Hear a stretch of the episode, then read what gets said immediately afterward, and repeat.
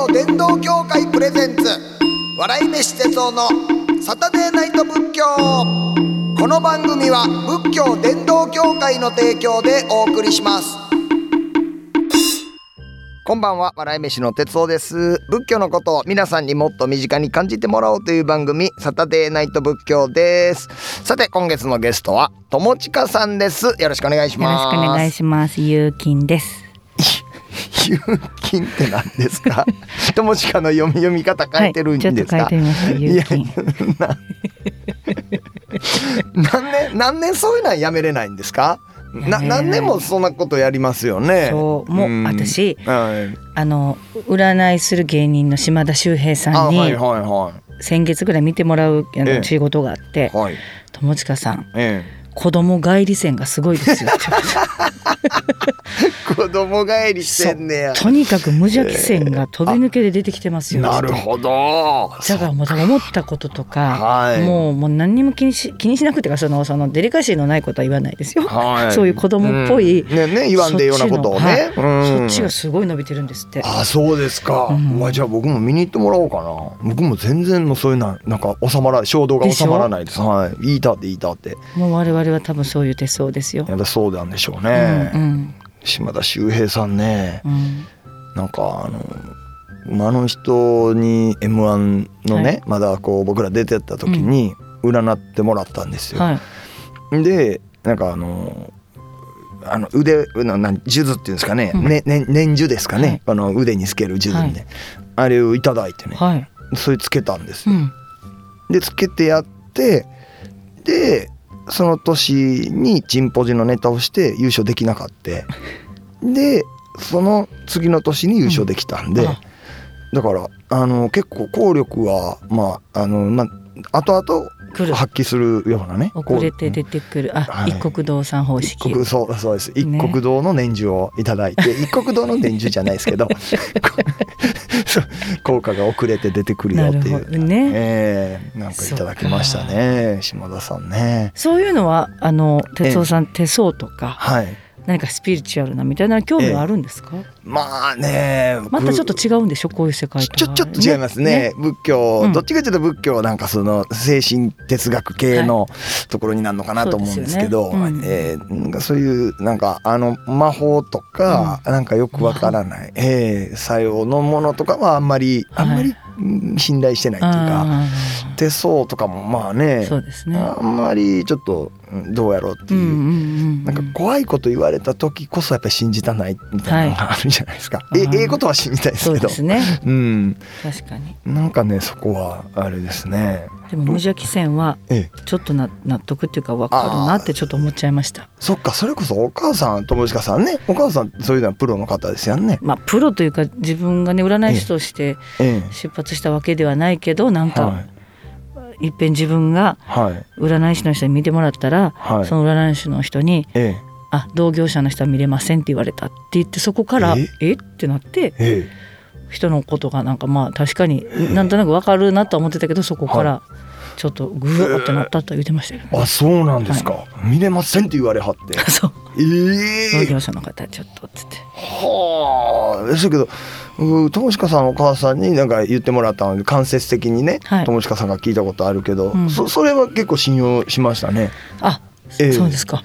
なんかすごいええことと、はい。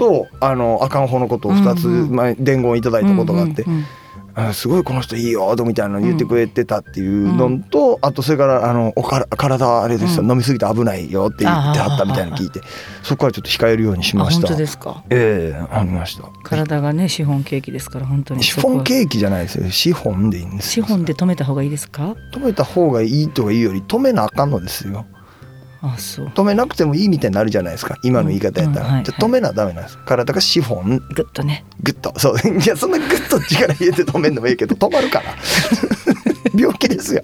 そんなグッとしたらと止まらんかった。ら病気やからそれは。わかりました。ええわかりました。じゃないんですよ。無邪気線長いから本当に。っ ていうね、まあ、はい。そういう、まあこんなん言いたいなっていうようなも、まうん。あちょっとした煩悩感は分かりませんが。そうですね。ええだだね。まあ友近さんにこんなん聞くのはまあほんま愚問やと思いますが、はい。煩悩まあ自分のなんかこう最たる煩悩やなっていうのってこんなんやってなんかあったりしますか？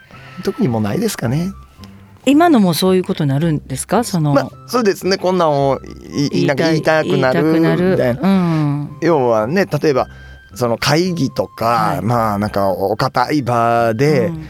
絶対そんな言ったらあかんのに、うん。言いたくなるとかだったらまあ分かりやすい煩悩かも分かんないですよね。えあのうんなんだろうな煩悩なのか何なのか。えええ。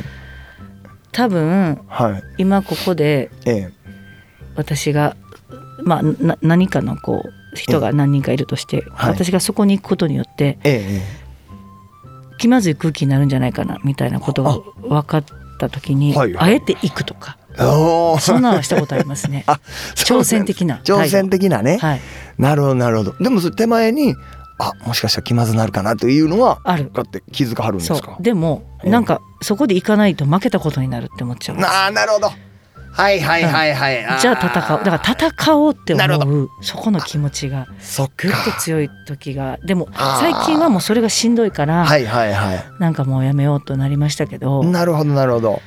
何か気まずいっていううん。でもややこしくなんねやろなここで私が入ったらって思うところでもはい。戦うことを優先するっていう、なるほどね、うん。でもなんか友近さんらしさもそこになんか入ってたんかなっていうような気もしますけど、でもそれ前は煩悩やなっていうのでそういうのは最近はもう外さはったって感じですかね。いや本当そこの戦うエネルギーがあるのであればえええ本当にあのそれこそみんながはい幸せで楽しく過ごせるはい、方の方に力を注ぐ方がいいなとか、なるほど。そっちですね。まさに仏教ですよそれ。ああそうですか。ええ。うん。要はその、まあ、目に見えない戦いみたいなところを、まあ、今まではその自分のまあプライドとして持ってたはい。はい。ようなところやけども、うん。まあ、それよりまあみんなが幸せであればっていうふうに考えて、はい。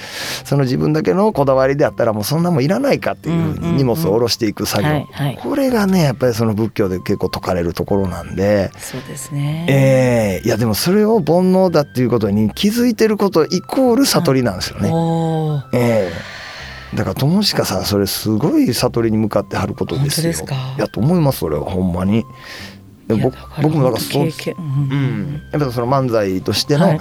そのやらなければならないような、うん。まあ、ネタをまたかさらに追加して作ってっていうような、そういうところを怠るのは怠るでまあ煩悩になっちゃうから、その煩悩にならないようにまあちゃんとね、自分でも前向きに作るっていう、それは外さないですけれども、うん。その余計なプライドやったなっていうような漫才に対しての自分のなこだわりみたいなのはもういろいろ外していきました。うんなんかあのネタをまあ作る上での何かとかその相方に求めるものとか、うんあとネタを決定する時になんか自分だけが勝手にこうしたいと思ってたこととか、なんかそういうのをいろいろ外していったらええなるほどとなったらねやっぱりその何でしょう漫才に向き合う姿勢がすごい楽になりましたね。うん、なんかほんま今まであ俺ただのプライドやったなっていうようなことあーな結構、うん後から気づけましたね。ただ泣き寝入りはしたくないんですよ。そこなんですよ。はいはいはい。でね誰かが言わなきゃいけないみたいなことをあはいはい。もう関係ないのに後ろから割って出てええ私が言うってやってたんで それがしんどいんですよ。なるほどね。あれなんでしょうね。ねいやーわかりますわ。でもやっぱりその友近さんやっぱりお一人でのお仕事やし、うんでまあずっとやっぱ最前線で行かれてる方やからうんなんかそこはね前やれてたのに今やれへんようになったっていうなんか自分のなんか老化みたいなことを認めたくないっていう。なんかそういう意識っていうのが変にやっぱりねなんか僕の中でもあったんちゃうかなって思うんですよね。なんですけどそのなんか余計なこだわりをまあ外していく感じ、うん。いや老化ちゃうやん別に。成長やんこれはっていうふうにね。ね考えられるようになったってはい、そこはなんかすごいいいことやと思います、ああすごい。まさにそんな話聞きたかったんですだからあとはもうその感情を抑えられないとか煩悩を抑えられないのはやっぱえロケとかしててもえはい。皆さんにこう段差気をつけてくださいねとかええ。スタッフさんに言われるとやっぱ段差インザダークっていうのは絶対にも言わないとロケが前に進まないっていうのはあります私の中で。それ煩悩やから。もう絶そそれやめよう言うとんすよ。でそこを使ってくださいよまでは言わない。それ言うともうあかんと思うかん。切り折るってんな段差気ぃつけてください。あ違う違う。段差いただく気ぃつけてくださいこれを、うん。うん切り折るからスタッフそんな。で切ったスタッフの名前を覚えるとかももうやめる。うん。うん。最初からもうやめといてください。今から悟って大人になったからそれやめるじゃないです。昔からやめとかなあかんやつやから。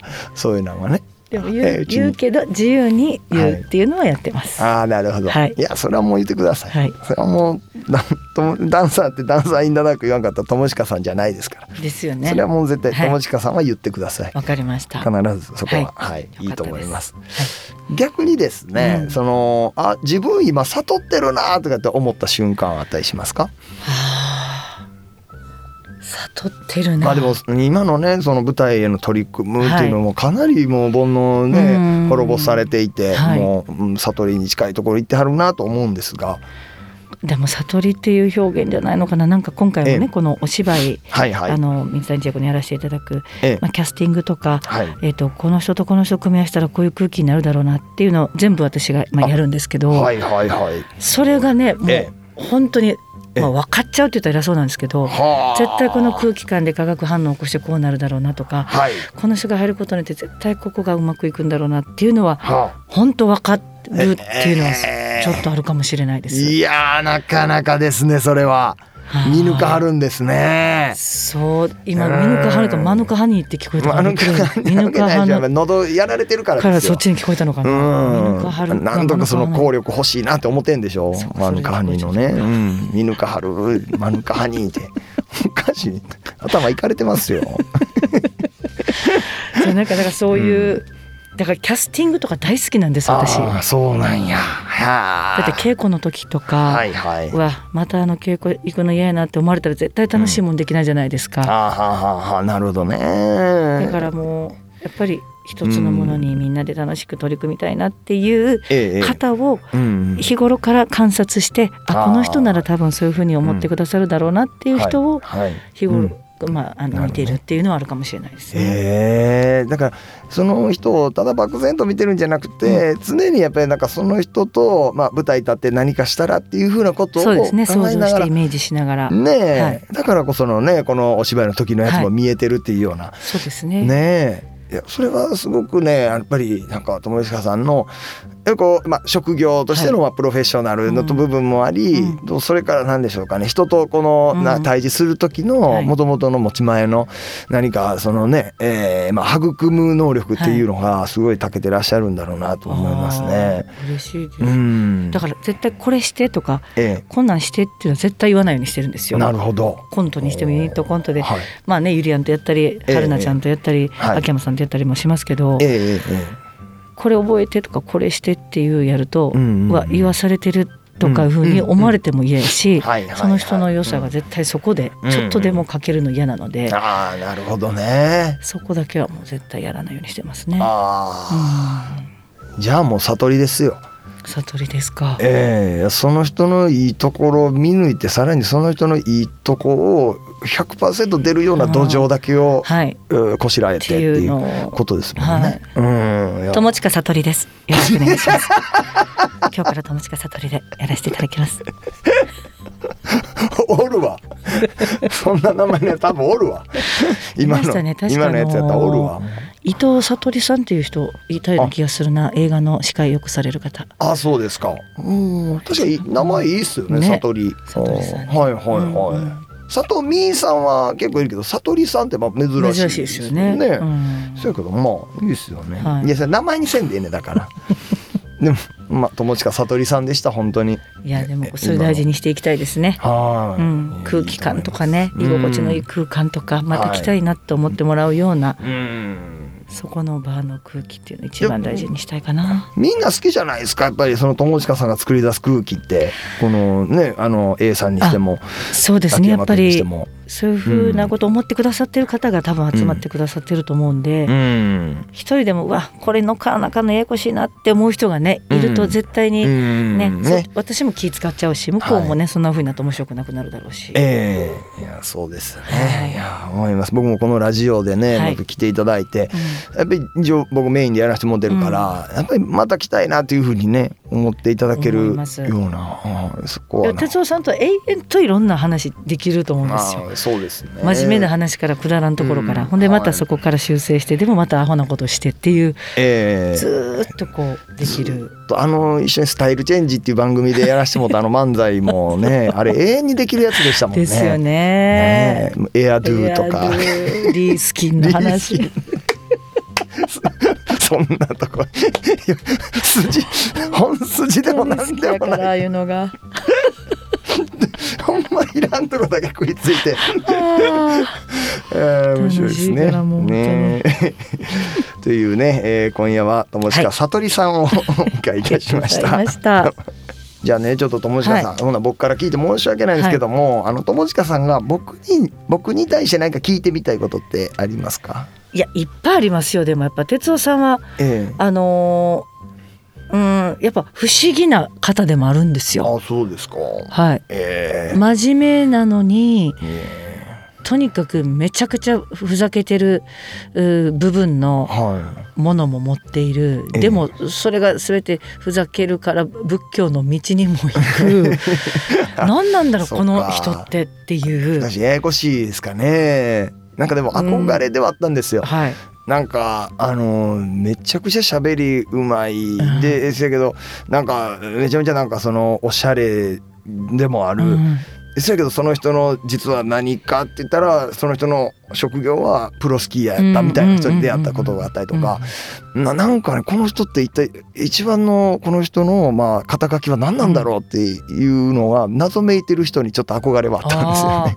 でもまさにそれのような気もするんですよね。あーそう。でそこでうん。肩書き漫才師ってなるじゃないですか、かっこええと思ってるんですよ。いやかっこいいですよ。これはかっこいいんですよ。やっぱり笑い飯さんってなるとおってええ。やっぱ、せ世間ももちろんですけどやっぱ芸人はなりますし。いやそんなんね。うん。いやまあま。で知識豊富やし。いやいや。でその仏教花火。もうはい。花火はねね。私も好きなんですけど。そう友近さんも長岡のね長岡のね花火大会行きましたけれども、うん。だから深く話を聞いてみたいっていうふうに思わせてくださる方ですよね。本当ですか？うん、ね。うちの姉がめっちゃ好きですから。あそうですか。めちゃめちゃあのええ哲夫さんの動画とか送ってきますようち。マジですか？海外の人で哲夫さんの声にそっくりな人。あのねニュ E ースキャスターのそうそうそう方でねはいはい。よう言われあのます映像もすごい送ってくるし、ええあ今日も哲夫さん似てる人出てるよ。熊本で哲夫さん来てるよ。と あそうですか、はそっか。だからあの友近さんはねその季節のこととかもね僕によく聞いてくれるんですよね。そうですうねん。季節のことようねあの聞いてくれました。過ごしやすい季節みたいな。だから四季って本当にね素晴らしいんで、うん。私はでもやっぱり、年末年始がね、ええ、うん、好きですか？まあ好きなんですよ実は、はい、特にね年末が好きなんですよ。年末。そわそわしてね芸人とったらなんか忙しくてね、はい。大変なんでしょうけど、ええええ。なんかやっぱりこう気が大きくなって、はい。あと残り何日間、うん。うん。ラストスパートみたいな。そうですね。ああでもしかしたらそのあれですよねマーク2の思い出とかっていうのがすごく色濃く綺麗に残ってるのかもわかんないですね。そうですね。その翌年来る年ね。なんラジオの中で聞きながら、ねツインカムターボでバンって言わせながらえ、ね、いいですって、うん。その辺。はい。マーク2あの時ねツインカムターボが一番ね主流でしたけれどもね。うん。マーク X になって丸みを帯びてきて、まあちょっと角張った感じではなくなりはしましたけれどもね。マーク X ね、うん。ちょっと名前もやっぱりマーク2の方あがあよかったですね。あの辺のやっぱり兄弟車っていうんですかね、うん。よく似たんでチェイサーとかクレスタとかねねうん。あの辺とかのなんかそのいじる自由度がまだ残ってるよそううなそうそうそうあの時代が良かったんですよね。ねさいや違うね違うね無駄が多いね。はい我慢できなかった。できないですね。わ、はい。かりますわ。同世代なんでね。ね。ありがとうございます。ということで、はい。今夜は友近さんをお迎えしました。どうもありがとうございました。さてこの番組ではメッセージを募集しています。お悩みはもちろん喜怒哀楽どれかにまつわるエピソード日々の生きにくさを感じたら軽い気持ちで送ってみてください。ハッシュタグサタデーナイト仏教もしくは番組ブログからお願いします。ここで一つ、えー広島県から、えー、空豆おでこさんメッセージありがとうございます。最近気になったことがあるので初めてメールします。うちの近所にお寺と保育園が一緒になったところがあるのですが単体で運営されている保育園と比べて違うところ特徴はあるのでしょう。うか？また親が仏教に詳しくなくても子供を入れることはできるのでしょうか？あの結構あります。これはね幼稚園保育園がねお寺と隣接してるっていうのがねえお寺さんが経営してはる運営してはるっていうようなそういう施設結構たくさん。あの僕の地元奈良県でも結構たくさんあります。特にその仏教の知識とかがなくても全然いけますよ。全然構いませんそれは。あの本当その仏教っていうのは寺小屋っていうのをやってはった時代もあったりとかしてまあ駆け込み寺なんて言葉もありますけれどもね。まあ地域のあのまあ役割っていうのを地域でえみんなで子育てしていこうという役割を一端を担ってはるっていうようななんかそんなところから生まれたようなね施設やったりもしますんで。で仏教のことを教えてくれはるかって言ったらまあそうですねあのまあその「ありがとう」とか「いただきます」「いただきます」はお命をいただいておりますっていうような「いただきます」であったりとかね。そういうなんかあの行儀作法とかっていうようなことは結構教えてくれはるとは思います。だからあのめっちゃいいところやと思いますよ。えー、そら豆おでこさんメッセージありがとうございました。あこれもいいね。おでこ。おでこっていう言葉結構僕は好きでそこに空豆を当ててるっていうようなねなんかいろいろ考えられますよね。おでこに空豆をピッとくっつけてるのかそうか空豆状のなんかこうなんていうかねうん楕円形やけれどもその楕円の長い方のところの中央らへんがちょっとくぼんでてでまあそのあの平べちゃい面のとこも中央がちょっとくぼんでってみたいな。なんかそんな感じのそら豆の特徴があるおでこなのかもしれません。メッセージありがとうございました。番組特製ノートを差し上げます。お楽しみに。というわけで月日は白帯の価格あっという間に時が過ぎ去ってしまいました。来週もこの時間に仏教したいと思います。ここまでのお相手は笑い飯の哲夫でした。あいしゃ仏教伝道協会プレゼンツ。